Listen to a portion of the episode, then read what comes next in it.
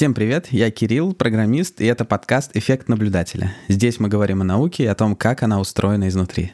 Всем привет, я Илья, нейрофизиолог. Большинство выпусков у нас про естественные и технические науки, а из остальных все больше про психологию и про социологию. И вот сегодня мы поговорим про археологию, вообще про археологию, про археологию доисторических сообществ, как она устроена и что изучает.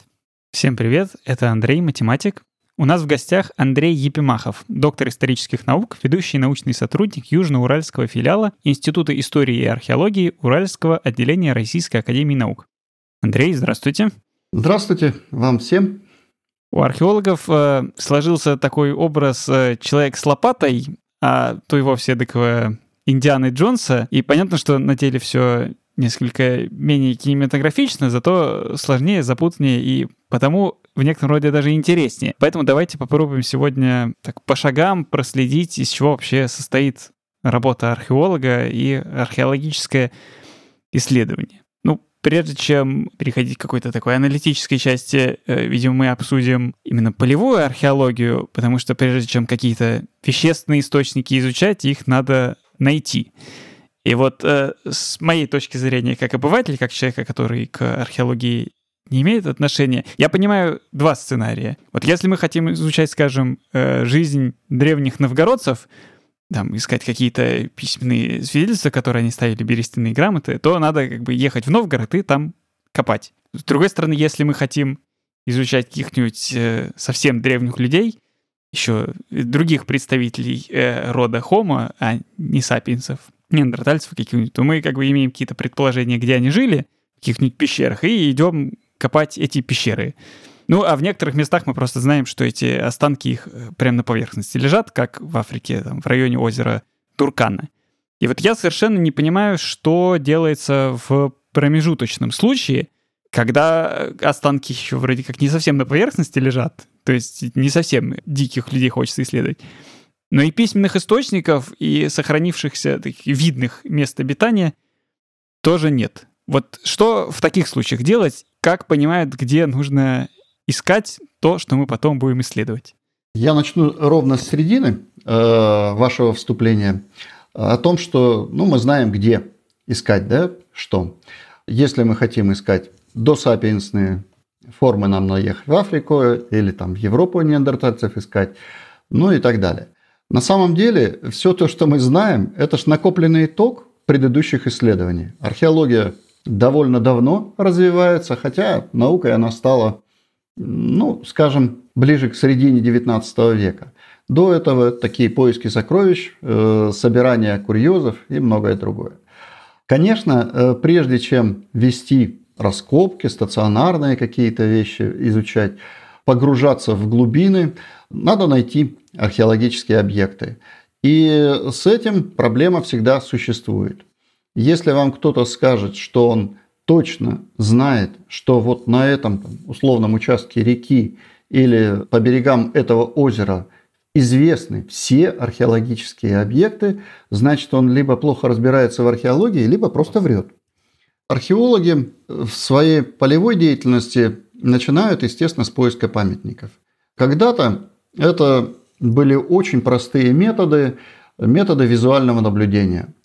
Буквально Свои первые разведки, я довольно давно начал этим заниматься, я проводил следующим образом. Это была пешая разведка с рюкзачком вдоль берега какого-нибудь водоема в надежде найти какие-нибудь археологические факты. А факты эти могли быть следующие. Либо это э, выраженные в рельефе объекты, курганы, например. Но тут надо не спутать их с естественными образованиями, но тоже бывает. Второй вариант – это обнаружить на поверхности артефакты и следы человеческой деятельности. Это тоже приключается и не очень редко, к сожалению. Ну, территория, на которой я работаю, территория бурного хозяйственного освоения, целина здесь у нас была. Поэтому огромное количество поселений и могильников просто были распаханы. И на поверхности оказались древние находки. Не всегда так трагично. Иногда это размывы рек, ну и э, некоторые другие оврагообразования, еще что-то подобное. Ну и, наконец, в ряде случаев все это не работает вообще никак. И э, приходится просто последовательно изучать небольшими раскопами, которые называются шурфы, культурный слой, искать его. Закладывается раскоп метр на метр, два на два, и проверяется наличие отсутствие артефактов, ну и, соответственно, следов обитания. Так что эта работа не очень такая легкая и простая. Сегодня ситуация поменялась. Есть у нас дополнительные инструменты, часть из них замечательные вполне, и во многих случаях мы, выходя в поле, в поисках вот этих самых объектов, уже знаем, где искать. Э, работают многие вещи. В последние годы широко распространилась космосъемка, до этого была аэрофотосъемка, ее можно дешифрировать и, как это ни странно, с высоты многих километров видно крупные археологические памятники. Не все, врать не буду. То есть типа тех же курганов, да? Ну, это крупные городища, например. Если угу. они обнесены стенами, если этот объект, условно говоря, пару гектар площадью, то, конечно, это можно увидеть. Курганы тоже неплохо видно. Но э, если люди на это место пришли, не оставили никаких стационарных строений или оставили их очень маленького размера, то, скорее всего, мы из космоса ничего не увидим. Вот здесь, конечно, полевая археология. Но и частью разведочного обследования является сегодня большой спектр всяких геофизических методов. То есть до начала раскопок мы можем попытаться и часто это делаем, определить структуру памятника, посмотреть, где у нас границы построек, посмотреть, где у нас скопление керамики, колодцы, если они были, ну и так далее, и так далее, и так далее. Вот этот спектр геофизических методов, конечно, вступает в действие только там и только тогда, когда мы уже понимаем, что мы будем это изучать раскопками. Потому что изучить площади э, можно только сравнительно небольшие, даже с современными методами. Но обследование вот широкими масштабами, километрами квадратными и десятками километров, конечно, это вот аэрофотосъемка, космосъемка, ну и некоторые другие способы. Плюс к этому работает еще одна штука. Сегодня накоплен огромный запас знаний о том, где и как располагаются археологические объекты. И при соответствующем уровне обследования можно проводить, не при математиках будет сказано, моделирование того, где стоит искать следующие подобные памятники. Но повторюсь, что человек – существо малопредсказуемое. Временами мы обнаруживаем археологические следы вовсе не там, где мы бы ожидали их. Иногда не находим там, где нам кажется, ну просто обязаны быть. Есть элемент человеческой непредсказуемости и гуманитарного знания. То есть, получается, до сих пор даже со всеми вот этими ну, методами, да, еще велика роль случайности, когда что-то просто кто-то нашел или где-то, вот как вы сказали, копают. Ну, часто, наверное, как вот у нас тут э, в Питере, когда Охта-центр хотели строить, там обнаружились какие-то вот захоронения. То есть, наверное, при каких-то строительных работах тоже часто чисто случайно что-то обнаруживается, поэтому это такой, да, непредсказуемый процесс до сих пор. Ну, э, чисто случайно это сильно сказано, поскольку все крупные строительные работы у нас предваряются археологическим обследованием и при необходимости археологическими раскопками. Охта-центр не исключение. При всем моем уважении к э, той организации, которая это профинансировала. Сейчас большинство э, разведок и раскопок происходит в том случае, когда есть заказчик таких работ. Ну, необходимо застроить какую-то территорию или провести дорогу.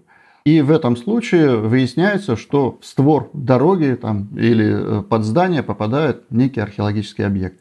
Э, ведутся раскопки. О случайности говорить неправильно. У нас законодательство это четко регламентирует. Но я в случайности, в смысле такой, в смысле научный, что это э, не то, что вот археологи из своих каких-то археологических планов начали там раскопки, а вот именно для каких-то, да, получения вот этих вот разрешений, тогда иногда может просто надо подтвердить, что там допустим, нет, да, никакой ценности археологической. А там бац и есть. А при этом, да, оказывается, что, что там... Ну, на самом деле, оба пути существуют. Один из них, тот, который мы обсудили, это э, в зонах новостроек и подобных вещах.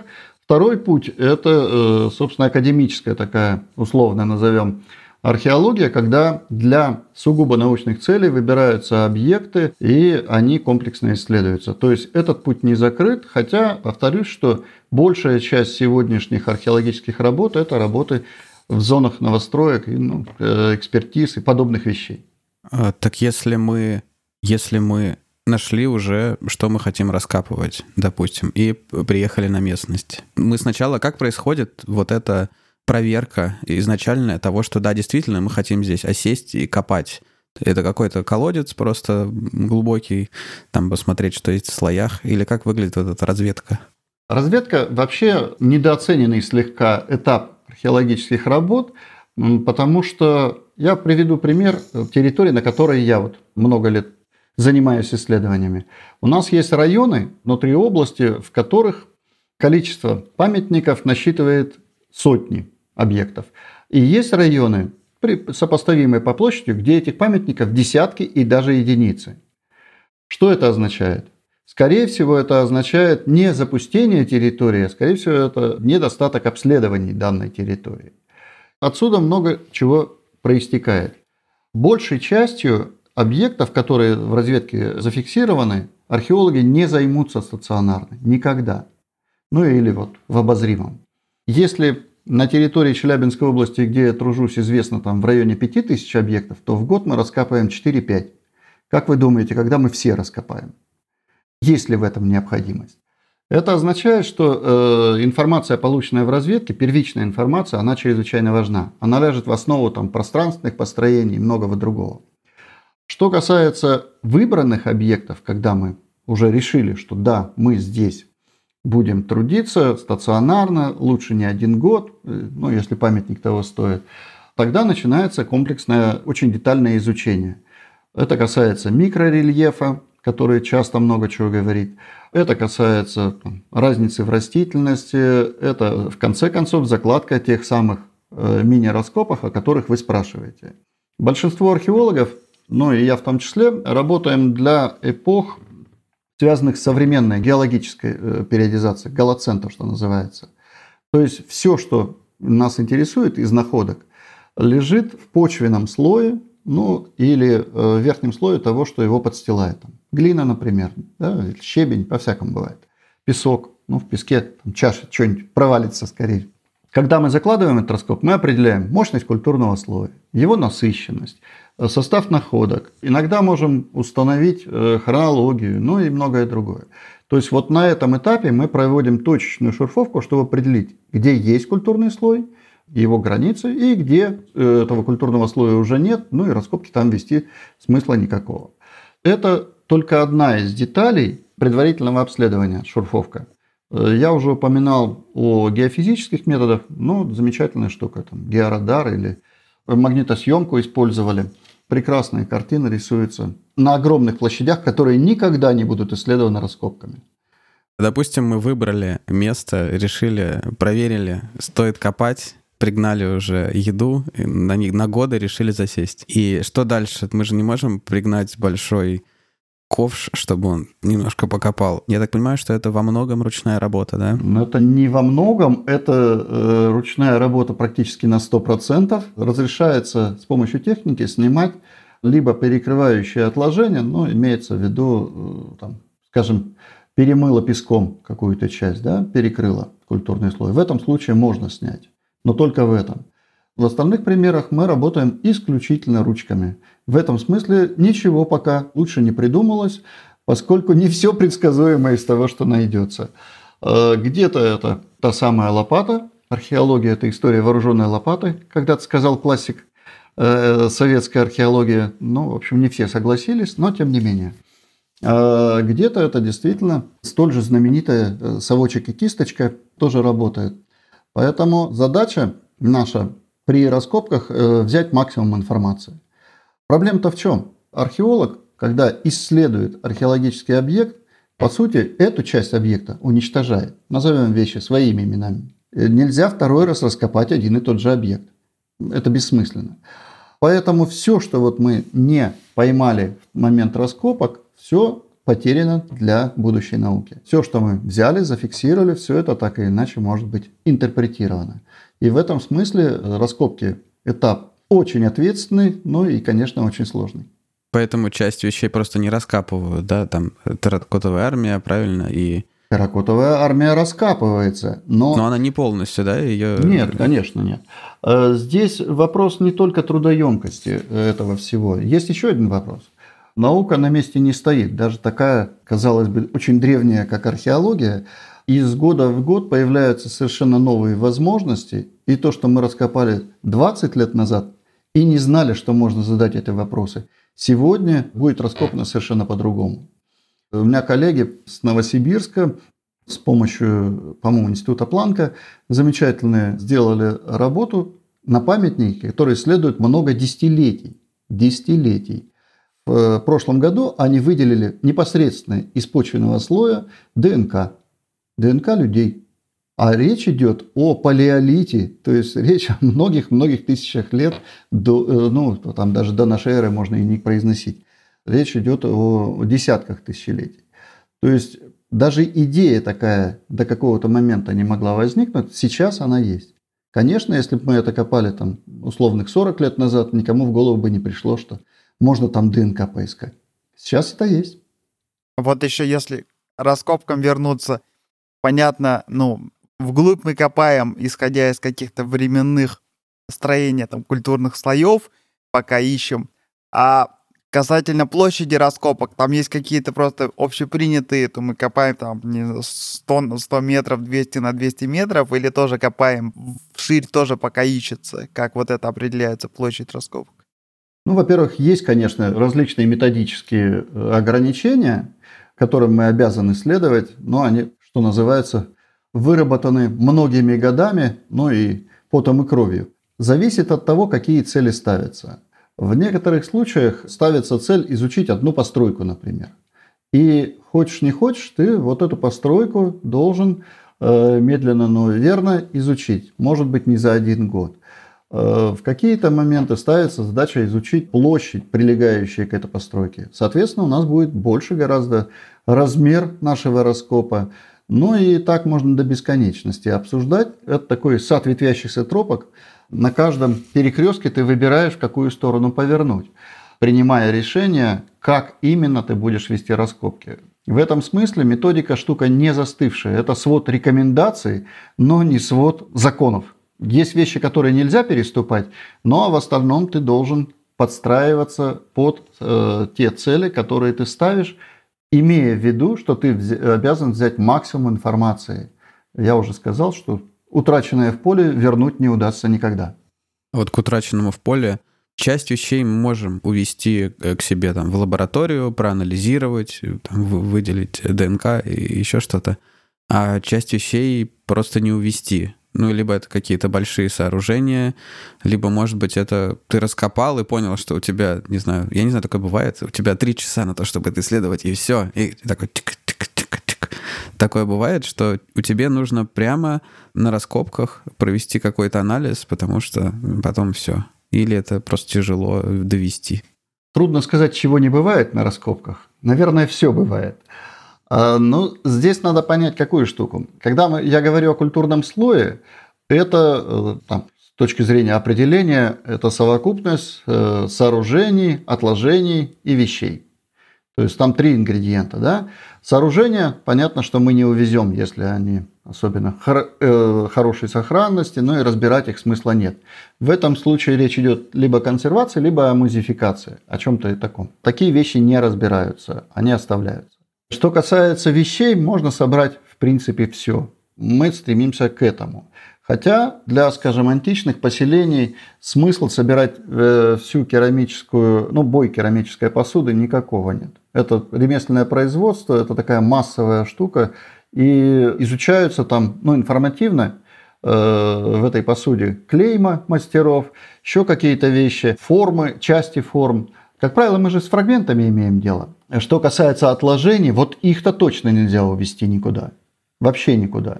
Почвовед должен на месте изучить, например, да, э, структуру слоя. Мы можем взять какие-то образцы, но целиком колонку мы не видим и не сможем изучить. И в отложениях много чего, чего простые археологи, ну, обычные, не изучат. Тут нужны узкие специалисты. В этом смысле археология бесконечно нуждается в каких-нибудь специалистах извне. Но это э, ее беда и ее радость, поскольку э, эти специалисты дают совершенно неожиданную информацию. О разрушениях, о возможности разрушения прямо э, непосредственно в, вот, первые часы, да, раскопок. Примеры такие есть. Это касается, ну, например, ледяных могил, так называемых, скифского времени. Это территория Алтая, Тувы. Э, большие курганы, которые э, сразу после совершения захоронений заполнились льдом, ну, водой и замерзли. Откройте свой холодильник, и вы поймете, что там все сохранилось. Да? И вот в этих могилах тоже сохранилось все. Самые блестящие там вещи найдены. Ковры, например, которых мы не видим, вообще не видим. Татуировки на телах, которых мы по понятным причинам тоже редко можем наблюдать. Ну и так далее. Но при всем богатстве вот этих находок всегда есть проблема, как это сохранить вот здесь и сейчас. И если не предприняты были титанические усилия для сбережения этого всего, это означает, скорее всего, что находки будут утрачены. Такие случаи бывают в практике археологов, но и надо быть к этому готовым. Э, в каких-то э, примерах просто э, забираются монолитом части могил и вывозятся, чтобы разобрать их в стационарных условиях. Ну, это отдельный квест, как это делается – казахстанский мой коллега в одном из таких замерзших курганов вывозил монолитом погребение лошадей. И в результате он восстановил конский убор с деревянными украшениями, с попонами, там, бог знает с чем. Красота неимоверная. Эта вся красота представляла себе в момент раскопок такой ком льда, из которого торчали кости, какие-то деревяшки, обрывки ткани. Ну вот работа стационарных условиях дала совершенно блестящий результат. Сейчас, если реконструкция каких-нибудь рогатых коней вы видите с киевского времени, то это вот как раз результат такого деяния в поле, вывезенного монолитом. Так что и это тоже приключается. То есть этот монолит прям вот кусок льда, да, как-то грузится и прям целиком, да, да, да, выводится. Прям целиком довозится до лаборатории и там медленно и тщательно ну, с рентгеном и всем остальным разбирается, чтобы видеть, куда ты движешься. Потому что это же спрессованное э, нечто, такой конгломерат, которого непонятно вообще, что ждать. Ну вот, бывают такие упорные, которые из этого делают красивейшие вещи. Звучит как подарочек открываешь. Ты привез эту глыбу, включаете батареи и Нет, ждешь. нет, он э, все не так красиво и просто. То есть надо не просто развернуть подарочек, если бы так упаковочку. Это э, медленно по слоям снимается, каждый из них фиксируется, реставрируется, потом, ну, в общем, по когтю льва надо узнать целиком облик этого животного. В общем, непростая работа, но результат, конечно, блестящий. Раз уж мы заговорили про методы лабораторного анализа, э, уже упоминался рентген, что еще можно делать? И что традиционно делают с артефактами, которые вывезены с места раскопок? Какие технологии применяются для их изучения? Можно ли какой-нибудь обзор сделать? Ух, на самом деле это не очень простая задача, поскольку методы бесконечно множатся, их все больше и больше в арсенале археологов. Другое дело, что применение некоторых из них связано ну, с серьезными финансовыми и технологическими издержками э, и не всегда возможно. Но из того, что первое э, археологов всегда интересует, и такая самая скучная по названию штука – это хронология.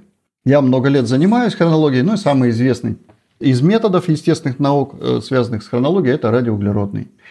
Э, я думаю, что даже не просвещенные и не погруженные в это все слышали, что такой метод есть. Метод прошел много этапов от необычайной веры в его эффективность до полного отрицания, ну и обратно где-то утвердился посередине. Есть такая кривая хайпа, мне очень нравится, когда там пик завышенных ожиданий, потом критика э, до дна, и потом выравнивается плато продуктивности. Вот это как раз с радиоуглеродом и многими методами произошло. Э, хронология для человека извне кажется вещью, ну, в общем, непонятно для чего она. Для чего она нужна? Что это такое? Э, ну, узнал ты, что там 20 век или 17 век. Ну и что? Что это дает? Но тут надо помнить, что в большинстве случаев археологи не знают порядок событий. Неизвестен, он нам не дан мы его должны установить.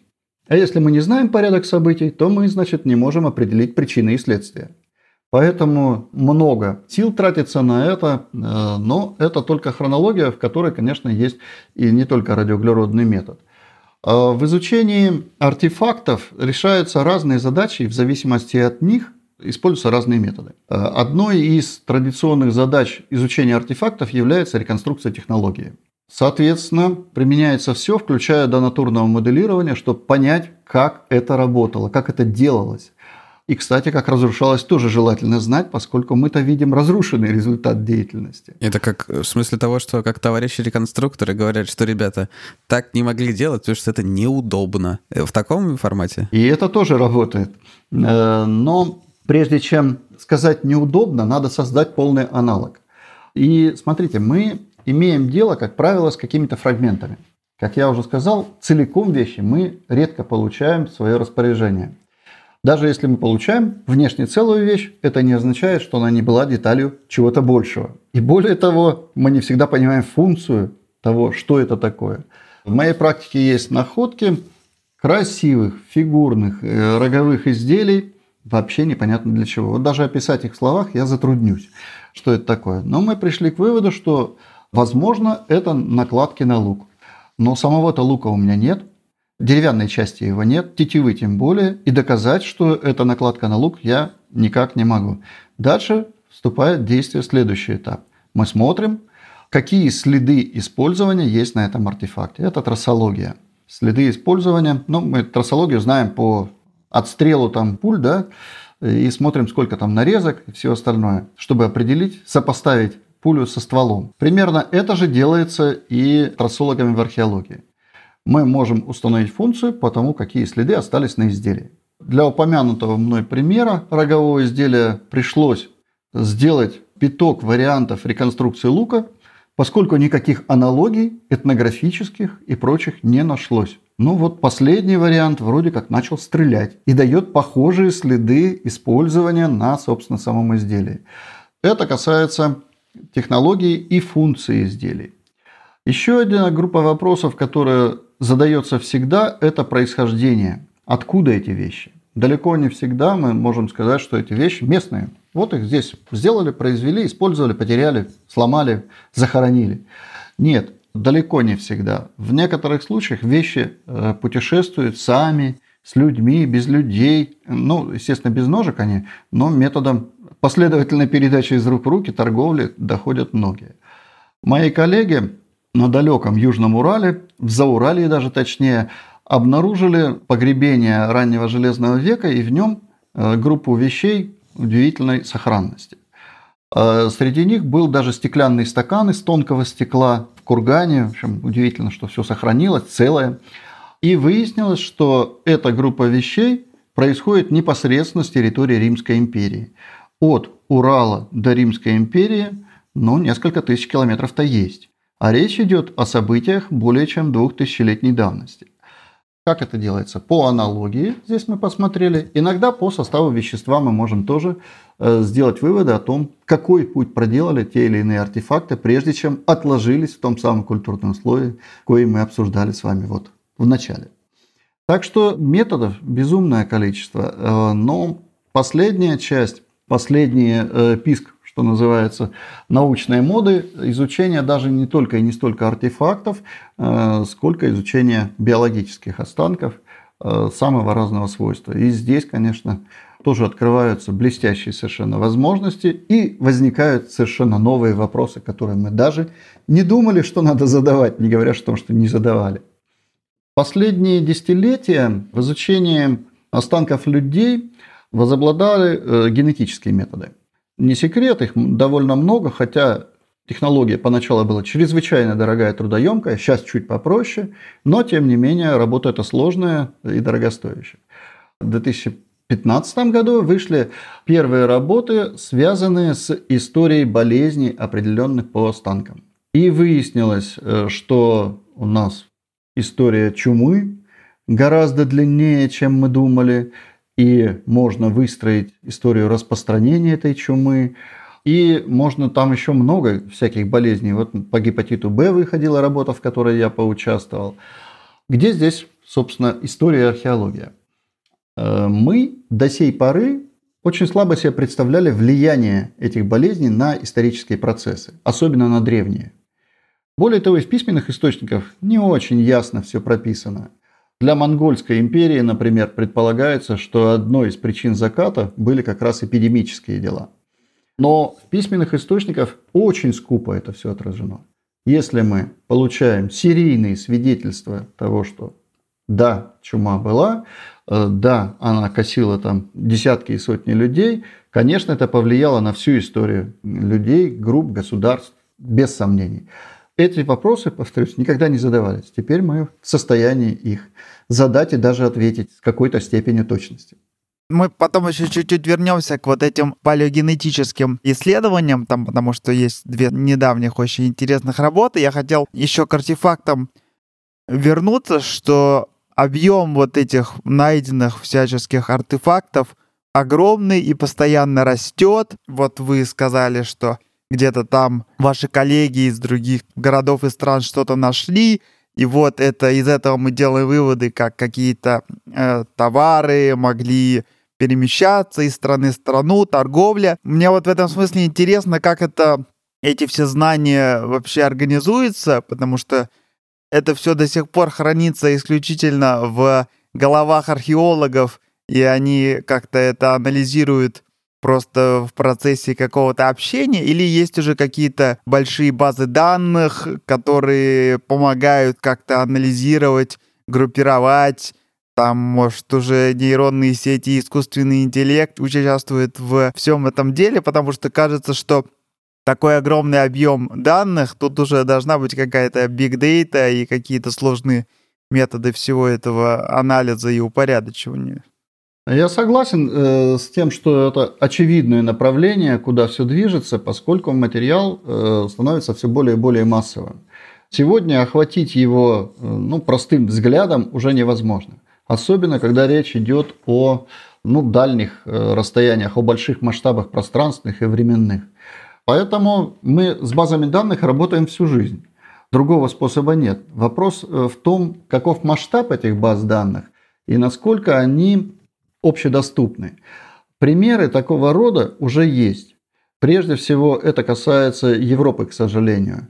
Для России, ну, пока я таких примеров не знаю по-настоящему, может быть, они и не нужны. Какой смысл сопоставлять там палеолитические рубила с металлическими подвесками средневековья, да, в рамках единой концепции? Невозможно, ничего не даст. Но для Европы, там мир очень взаимосвязанный, э, относительно компактный, такие базы данных есть, в том числе базы изображений, и сейчас уже есть примеры подключения искусственного интеллекта для как раз идентификации артефактов. Часто же мы имеем дело с каким-то фрагментом, которому нужно найти аналогии, но мы не видим целиком картинку. И если этот фрагмент вписывается в какой-то ряд распознанных уже изображений, то мы с довольно высокой степенью уверенности скажем, что да, вот это, ну там, условно, это там сосуд минойского времени или что-нибудь такое. Но для, повторюсь, России таких задач пока не ставилось. Есть музейный каталог. Он общедоступен, но в качестве аналитического инструмента, на мой взгляд, он слаб. Там просто изображение и минимальное количество информации. Использовать как полноценный материал для анализа этот общероссийский музейный каталог невозможно. Ну, посмотреть на артефакты в каких-то музеях можно. А так, конечно, эта задача стоит. Мы перестаем охватывать аналитические большие массивы, и зачастую археология базируется на образном схватывании той или иной эпохи, той или иной культуры, ну и так далее. Этот путь тоже существует, но насколько он правилен, а главное, что мне кажется, у него есть очень близко потолок. И двинуться дальше невозможно. Э, когда мы обсуждаем на уровне похоже, не похоже, то выводы какие-то внятные и общепринятые сделаны быть не могут.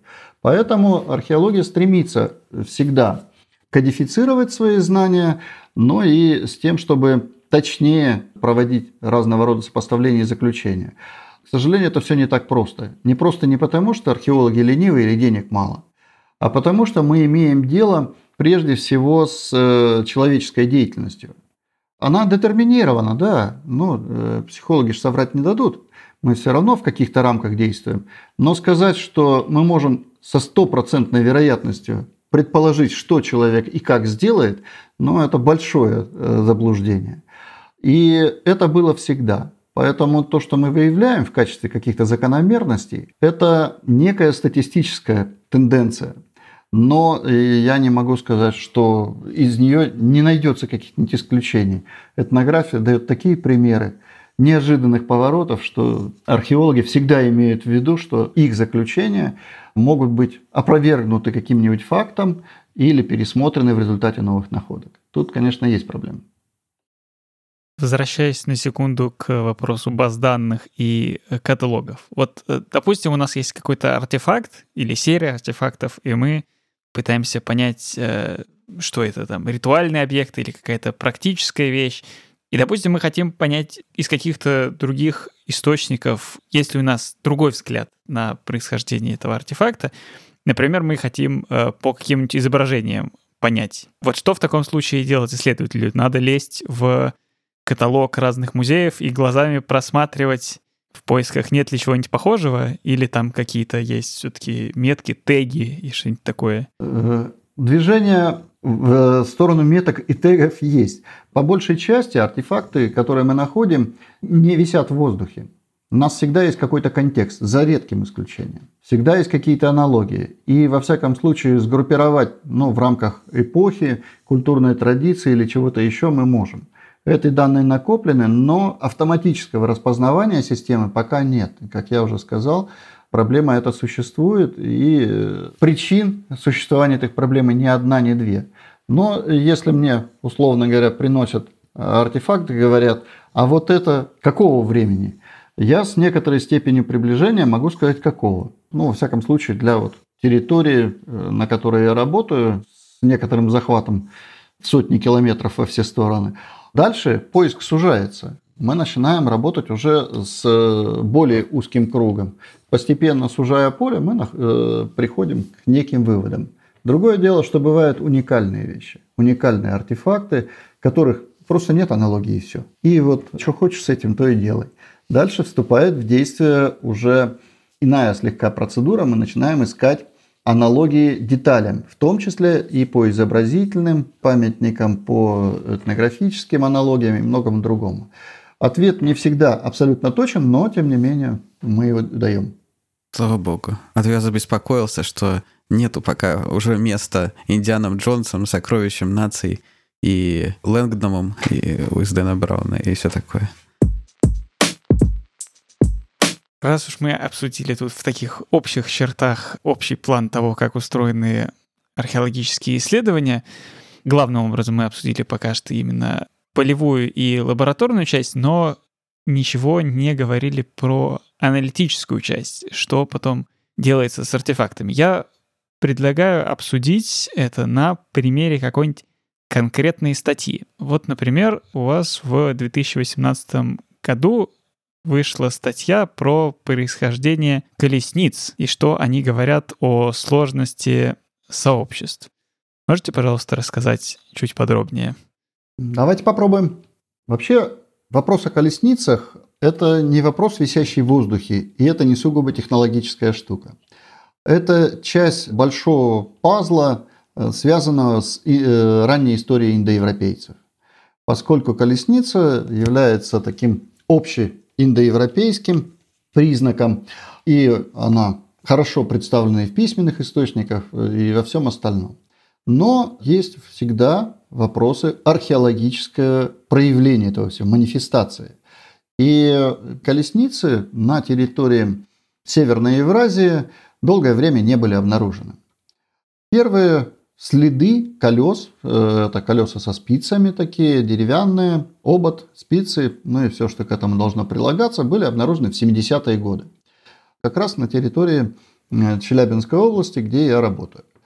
Дальше эта серия несколько умножилась, но главное, что вместе с колесницами у нас есть находки парных э, лошадей, то есть это запряжка такая парная, и есть детали конской упряжи. То есть у нас как минимум три ингредиента, которые из этого состоят. Сама повозка, лошади и упряжь. Но это работает только в системе. По отдельности не работает. Так вот, находок этих деталей конской упряжи, которые называются псалии, вообще-то много. Сегодня их уже больше двух с половиной сотен, они широко распространены, начиная от территории ну, Казахстана, скажем, в современных рамках, и вплоть до Микенской Греции. И возникает, конечно, масса всяких вопросов. Колесницы Урала – это одна история. Вторая история ранних колесниц связана с Передней Азией. Там нам хорошо известны повозки такого рода. И по времени они примерно к этому же периоду относятся. Речь идет о примерно 4000 лет назад, и около этого времени есть колесницы и там. Но живьем там колесниц очень немного, зато есть изображения, описания и многое другое. Очевидно, что египетские колесницы более поздние относительно и уральских, и переднеазиатских, и китайские колесницы, которые мы хорошо знаем, тоже более поздние. Андрей, простите, а я как совершенный профан в колесницах, когда э, слово колесница у меня, да, что-то египетское, такая красивая. А чем она от телеги отличается или ничем? Телега, колесница? Не-не-не. А колесница, конечно, совершенно другая штука. Вообще транспорт колесный появился задолго до колесницы, э, но такие тяжелые сплошные колеса, валы, ну, в общем, вот та самая телега как раз. А колесница – это очень легкая повозка, Спицы э, в колесах, высокая маневренность и огромная скорость по тем временам. Пара лошадей эту штуку, когда тащит за собой, даже не замечает вместе с возницей. Ну, трение, качение, оно понятно, что всегда лучше.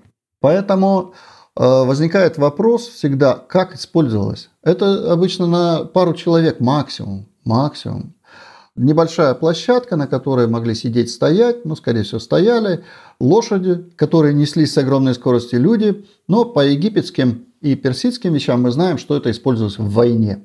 Ну и в церемониях, конечно. Но, повторюсь, что касается Египта, это более поздняя штука. Э, ну, вот, э, в гробнице Тутанхамона как раз найдено прекрасной сохранности колесница, правда разобранная. Мне посчастливилось живьем ее посмотреть, как это сделано. Она, конечно, отличается от наших, более совершенная, но она более поздняя, повторюсь. Когда речь идет о государственных образованиях, вопрос никакого. Понятно, что с колесницей делать. Воевать, там, царям на ней выезжать, э, еще что-то такое. Когда речь идет об Урале, возникает вопрос, а чего, собственно, здесь колесница? Зачем она тут нужна? Какую функцию выполняла? Вот на этот вопрос мы и пытались ответить. У нас точно есть колесница, вернее колесничный комплекс. Э, создать его не очень просто, управлять им тоже непросто. Я вас уверяю, что это не машина, в которую завел, и она поехала. Нет, тут надо научить лошадей ходить в упряжке, надо самому научиться этим всем управлять. Это две лошади. На лошадях, если вы ездили, то знаете, что это серьезное такое животное – и если оно не захочет, чтобы им управляли, то у вас будут проблемы. А здесь таких двое. И они с легкостью летят куда хотят. То есть э, вот средства управления, о которых я уже упомянул, они тоже чрезвычайно важны. Так, возвращаясь к функции. Надо понять, что за общество здесь использовало эти колесницы. Использовало достаточно долго, кстати. У нас есть большой корпус наскальных изображений на территории Казахстана, ну и туда дальше, до Монголии, изображений колесниц. Видимо, это тоже бронзовый век, но других там вариантов нет. Так вот, общество, о котором мы говорим, это, конечно, не государство и даже близко не государство. Это сложное общество с какими-то элементами стратификации, но представьте себе, если это коллектив тысячу человек, например, или в полторы тысячи, может это быть государством? Ну, крайне сомнительно. А, скорее всего, мы имеем дело не с государственным обществом. И это значит, что только часть его могла быть задействована в войне, например. Только часть его могла быть удостоена того, чтобы красиво проехать во время церемонии на этих колесницах. И мы пытались найти ответ, зачем? Зачем пользовались эти колесницы? Маневренность и скорость э, востребованы всего в нескольких э, сферах. Прежде всего, это сфера, как это возвращаясь все к тому же военное. Но никаких рядов сомкнутых колесниц, как в битве там при Кадеши. Есть э, замечательное изображение, если погуглить, э, там масса колесниц, которые между собой сражались, включая египетские, но это более поздние тоже времена. Так вот, никаких такого рода сражений здесь быть не могло. Но очевидно, если коллектив тратит силы, ресурсы на создание и поддержание такого комплекса, значит это коллективу нужно. Другое дело, что это не обязательно функция сугубо прагматическая. Мы с вами исходим из нашего сегодняшнего понимания того, как должно быть. А это же люди традиционного общества, мифологического мышления. И для них часть, связанная с церемониалами, тоже была важна, а может быть даже более важна, чем сугубая прагматика. Поэтому, видимо, колесницы такого рода использовались по-разному. Часть из них использовалась как элемент воинских формирований, но их немного было, колесниц этих и колесничих тоже. Часть использовалась в церемониале, но главное, это была очень статусная вещь. Очень статусная. И крайне ограниченный круг людей удостаивался того, что ему в могилу клали колесницу или ставили на время. Есть такой вариант. Когда на время церемонии ставили, потом вынимали и э, по принципу, который известен как принцип парс протота, то есть часть вместо целого, могли положить там вместо двух лошадей две головы лошадей. Практически осознанное потребление. Ну, можно и так, конечно, рассматривать. Но, скорее всего, остальное там в ходе погребальных пирсов съедалось или как-то еще. Но и вместо самой колесницы оставались только следы вкапывания колес. Именно традиция вкапывания колес нас, конечно, спасает. Потому что иначе бы мы колесниц этих не увидели вообще. Сохранность дерева у нас, к сожалению, очень скорбная. Но, тем не менее, нет никаких сомнений, что колесницы по этим местам ездили и ездили уже 4000 лет назад. А вот где изобрели колесницу, в Передней Азии или здесь, вопрос непростой. Мы полагаем, что вот все вместе, такая точка сборки, была все-таки территория Волга-Уралья, поскольку здесь лошадь, здесь традиции колесного транспорта давние, ну и, в общем, навыки под это дело сформировались. Другое дело, сколько это продержалось, могу только догадываться. Ну, не обязательно, наверное, должен существовать единственный источник. То есть вполне могли в нескольких местах придумать, наверное, плюс-минус похожие конструкции. Ну, что звучит это довольно логично, до этого можно, наверное, дойти. Здесь э, логика кажется э, простой, на самом деле технологически это довольно сложный процесс. Вот изготовление даже колеса со спицами э, в прошлом уже году мои коллеги молодые проэкспериментировали, даже создали колесницу, э, покатались на ней и сумели сломать, как положено. Полевые испытания должны были чем-то закончиться. Они посвятили этому изрядное количество времени, и мы все равно не до конца понимаем э, технологию изготовления. То есть все равно мы какие-то элементы современных технологий применяли. Но то, что это работоспособная модель, ездящая, устойчивая, способная к эксплуатации, это замечательно. Передней Азии нет традиции использования лошади ранней. Лошадь все-таки зона ее обитания – это степь. Поэтому, может быть, вот собралось это все вместе уже в степи.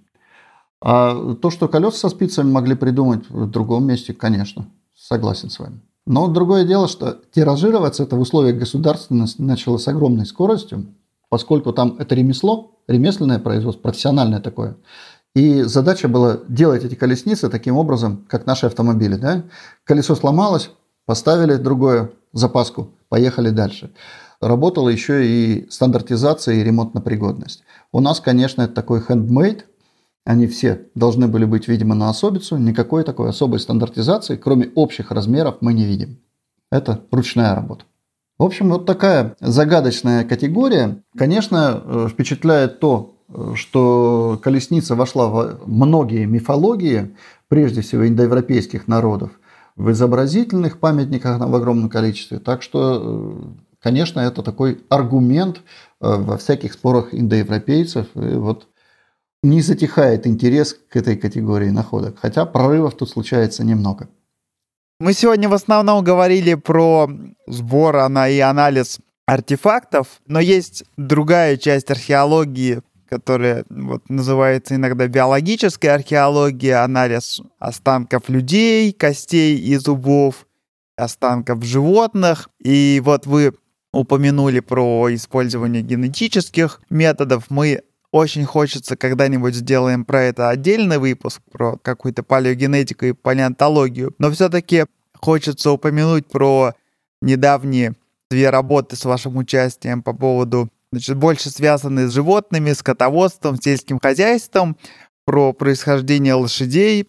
То есть, если не вдаваться, наверное, в детали генетические, хочется понять, во-первых, как такие большие консорциумы вообще функционируют, потому что вот эта работа свежая в Nature про происхождение лошадей, там 163 автора, то есть это как какой-то огромный, да, консорциум из самых разных областей, соответственно, там значительная часть всей статьи, она такая палеогенетическая, биологическая, но интересно понять, какой там вклад коллег вот со стороны археологии и как вообще устроены такие вот огромные исследования, и как это взаимодействие все устроено, и о чем, собственно, работы.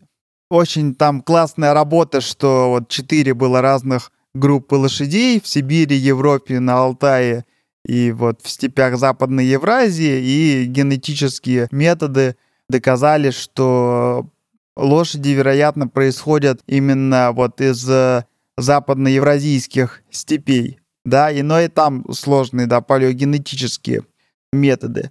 В чем была, собственно, работа, да, в чем вклад археологов и ваше участие в этой работе, и как вообще она сложилась? История изучения доместикации лошади ведь э, не с этой работы начинается, да? Это проблема давняя, и в том числе археологи в этом активно участвовали, поскольку доместикация предполагает как минимум две стороны. Сторону лошади и сторону человека. Проблема состоит в том, что биологических, остеологических, на, на костях то, что признаков доместикации лошади выявить нельзя. К сожалению, лошадь такой вид, по которому не видно по костям, домашняя она или дикая. Вот есть такая проблема, она биологически не решается. А претендентов на то, чтобы назвать центры а домашнего лошади, было несколько. Отсюда все и возникло. Есть археологические свидетельства, но они же неоднозначные. Предположим, на поселении найдено 99,9% костей лошади. О чем это говорит? О том, что лошадь разведили? Или о том, что успешно охотились на нее. Археологи пытались э, давать ответы на этот вопрос, но ответы эти оказались подвергнуты критике, и критике справедливой. Единственный момент, в котором трудно сомневаться, что лошадь домашняя, это упомянутая мной колесничная запряжка. Но тут спорить, в общем, не о чем, согласитесь. Если две лошади стоят в одной запряжке, они согласно движутся, направо-налево останавливаются и все остальное, это значит, эти лошади одомашнены. Таким образом, вот эти самые колесничные лошади стали своего рода эталоном в дальнейших сравнениях. И согласитесь, что археологический контекст здесь играет ключевую роль. Притков диких лошадей есть некоторое количество. Каждый из них претендовал на вот право первородства. Кто дал начало всем современным лошадям? Окончательную точку в этом вопросе, ну, более или менее окончательно, смогли поставить только генетики. Стало ясно, что из всех возможных разновидностей до сегодняшнего дня генетически дошла только одна. Это те самые домашние лошади, предки которых обитали э, упомянутой вами Западной Евразии. То есть это территория от Кавказа, ну, по Волжье. В конечном итоге, видимо, зацепился здесь и Урал. Довольно крупная зона. В чем еще археологическая тут часть? В том, что мы должны объясниться, какого времени этот процесс, с какой группой он соотносится людей, с какой культурой. Э, здесь без археологов, к сожалению, ничего проделать тоже невозможно. И те описания и исходные данные, которые мы предоставили, они равно важны для проекта, как и генетические анализы. Без них мы не в состоянии правильно сгруппировать Э, материалы, расположить их хронологически, увязать с конкретными культурными традициями. В конечном итоге мы ведь не только лошадей изучаем. Археология, она больше людьми занимается. Но э, лошади, поскольку это один из друзей человека, то, естественно, и лошадьми тоже приходится заниматься. Поэтому, когда вы смотрите на статью в Nature и видите пять страниц, за этими пятью страницами есть еще ссылочка да, на онлайн-материалы – и эта ссылочка, ну, как минимум на два порядка больше, чем то, что опубликовано в Nature. Вот там все исходные данные, все методы анализа и все остальное. Поэтому размеру коллектива удивляться не приходится. Работы очень разной, очень много. Для всех специалистов есть место в этой работе. То есть получается, с точки зрения археологии мы можем смотреть за тем, как одомашнивание распространялось, да? То есть если оно где-то началось, соответственно, разные группы археологов могут находить артефакты, колесницы какие-то связанные, я не знаю, оглобли, какую-то упряжь. Ну, следы упряжи, как я уже говорил, да. То есть археология тоже дает свою цепочку доказательств, но эта цепочка слабже, если она не подкреплена данными биологов. Вместе они, конечно, создают более серьезный бэкграунд, чем каждая по отдельности. Но там как раз в статье очень красиво накладываются места находок останков лошадей и данные палеогенетики. И прямо они очень красиво видно, что вот эти четыре группы, которые географически разделены, они по данным генетики тоже с точки зрения эволюционной какой-то своей истории тоже э, развивались параллельно. Поэтому именно в такой вот совместной работе это получается очень красиво показать. Здесь э, давайте не путать одну штуку. Вот э, карта, которую вы э, видите в статье, это карта образцов отобранных. Да? Это не означает, что между этими территориями нет ничего. Археология есть везде, люди везде жили. На Северном полюсе, наверное, нет, в Антарктиде тоже не очень. А так археологические свидетельства есть везде. И просто то, что мы видим, это наиболее яркие памятники, где есть следы лошади, ставшей предком современных или не ставшей, э, но памятников таких, конечно, больше.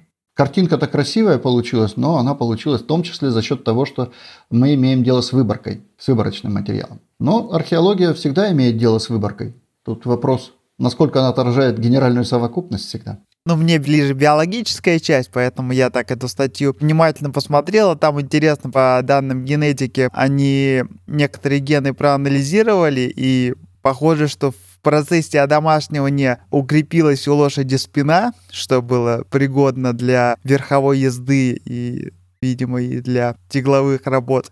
И, по-видимому, снизился страх и агрессия, то есть именно одомашнивание такое в плане поведения тоже прямо отразилось на генетических каких-то маркеров, это, конечно, очень всегда занятно, когда генетические результаты как-то получается объяснить общебиологическими какими-то принципами.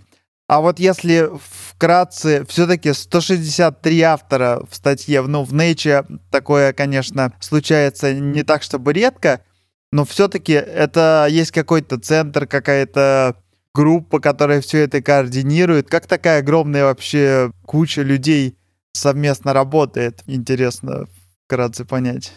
Ну, как правило, такие статьи – это результат больших проектов. В данном случае это э, французский, ну, он не французский, европейский проект «Пегас», который Людовик Орландо возглавлял из Тулузского университета. Они получили большой грант, и в течение ряда лет, эта работа, естественно, долгосрочная, собирали исходные данные и анализировали их, само собой, по территории, которая стала зоной обследования. Появление авторов, э, судьба появления э, фамилий в этой статье разная. Кто-то просто предоставил материалы, э, результаты раскопок, отобрал образцы и тоже попал. Там на самом деле прописано, кто что делал-то. Кто-то занимался сугубо сквинированием, кто-то делал статистику, то есть, но внутри проекта обычно такие вещи планируются очень серьезно. Мой блог э, был связан прежде всего с археологич... выверкой археологических описаний, поскольку э, эта часть тоже важна, и она, э, археологические описания, соотнесены с табличными данными. Если ошибка здесь, то дальше по таблице поплывет все понятно куда. Есть там группа археологов, которые писали или которые предоставили свои материалы. Есть группа палеозоологов, которые морфологически исследовали биологические материалы, и есть, конечно, большая группа генетиков, которые это все анализировали. Но сборку проводит, как правило, очень небольшой коллектив во главе, вот в данном случае с э, Орландо. Этот коллектив уже выверяет текст, рассылает всем остальным на предмет согласия и несогласия, ну и прочих вещей. Так что процедура-то существует.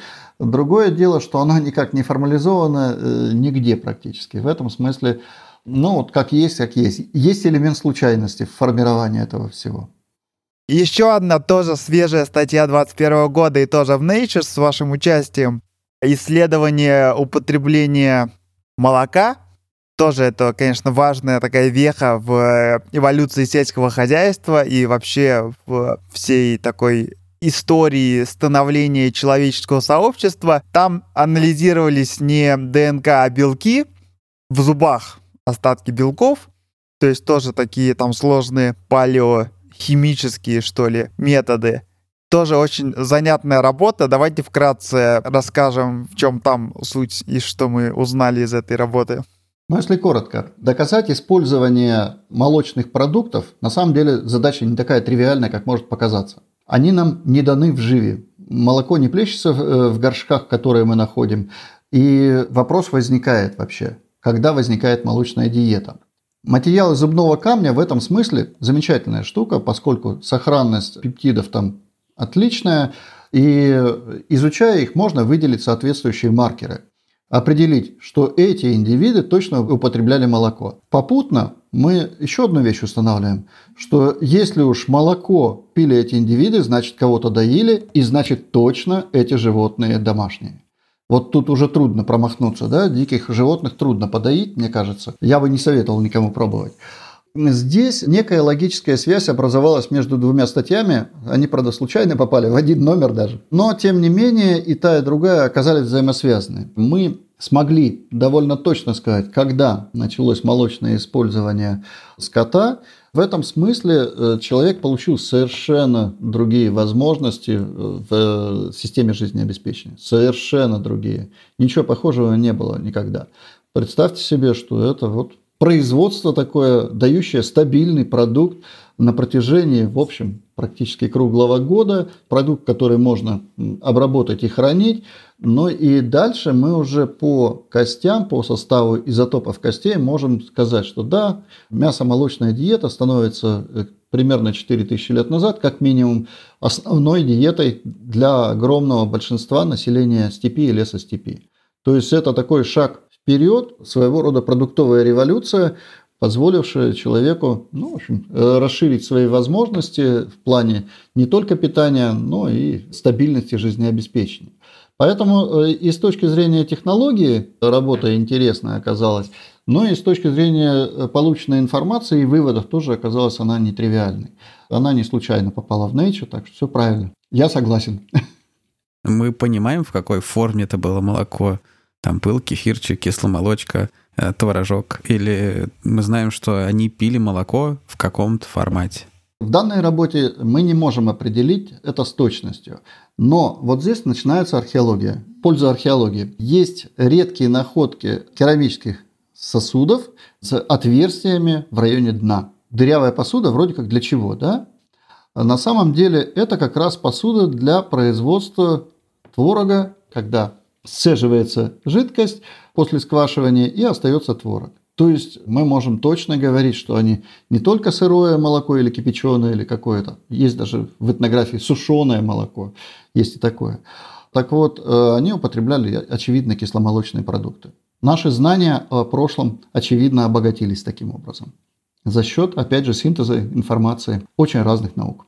Будем э, закругляться. Получился очень насыщенный, интересный выпуск. Надеюсь, у наших слушателей прояснилась какая-то картина, что представляет собой современная археология. Наука очень такая многогранная, мультидисциплинарная, активно взаимодействующая с э, другими областями. Главное, все слышали, что есть место Индиану Джонс. Все хорошо. Андрей, спасибо огромное за такой интересный разговор. У нас в гостях был Андрей Епимахов, доктор исторических наук, сотрудник Южноуральского филиала истории и археологии Уральского отделения Академии наук. Всем спасибо за внимание. Подписывайтесь на нас, ставьте лайки, колокольчики, оставляйте комментарии, пишите нам письма, приходите в телеграм-канал Observer Effect. До новых встреч в следующих выпусках подкаста. Спасибо всем. До свидания.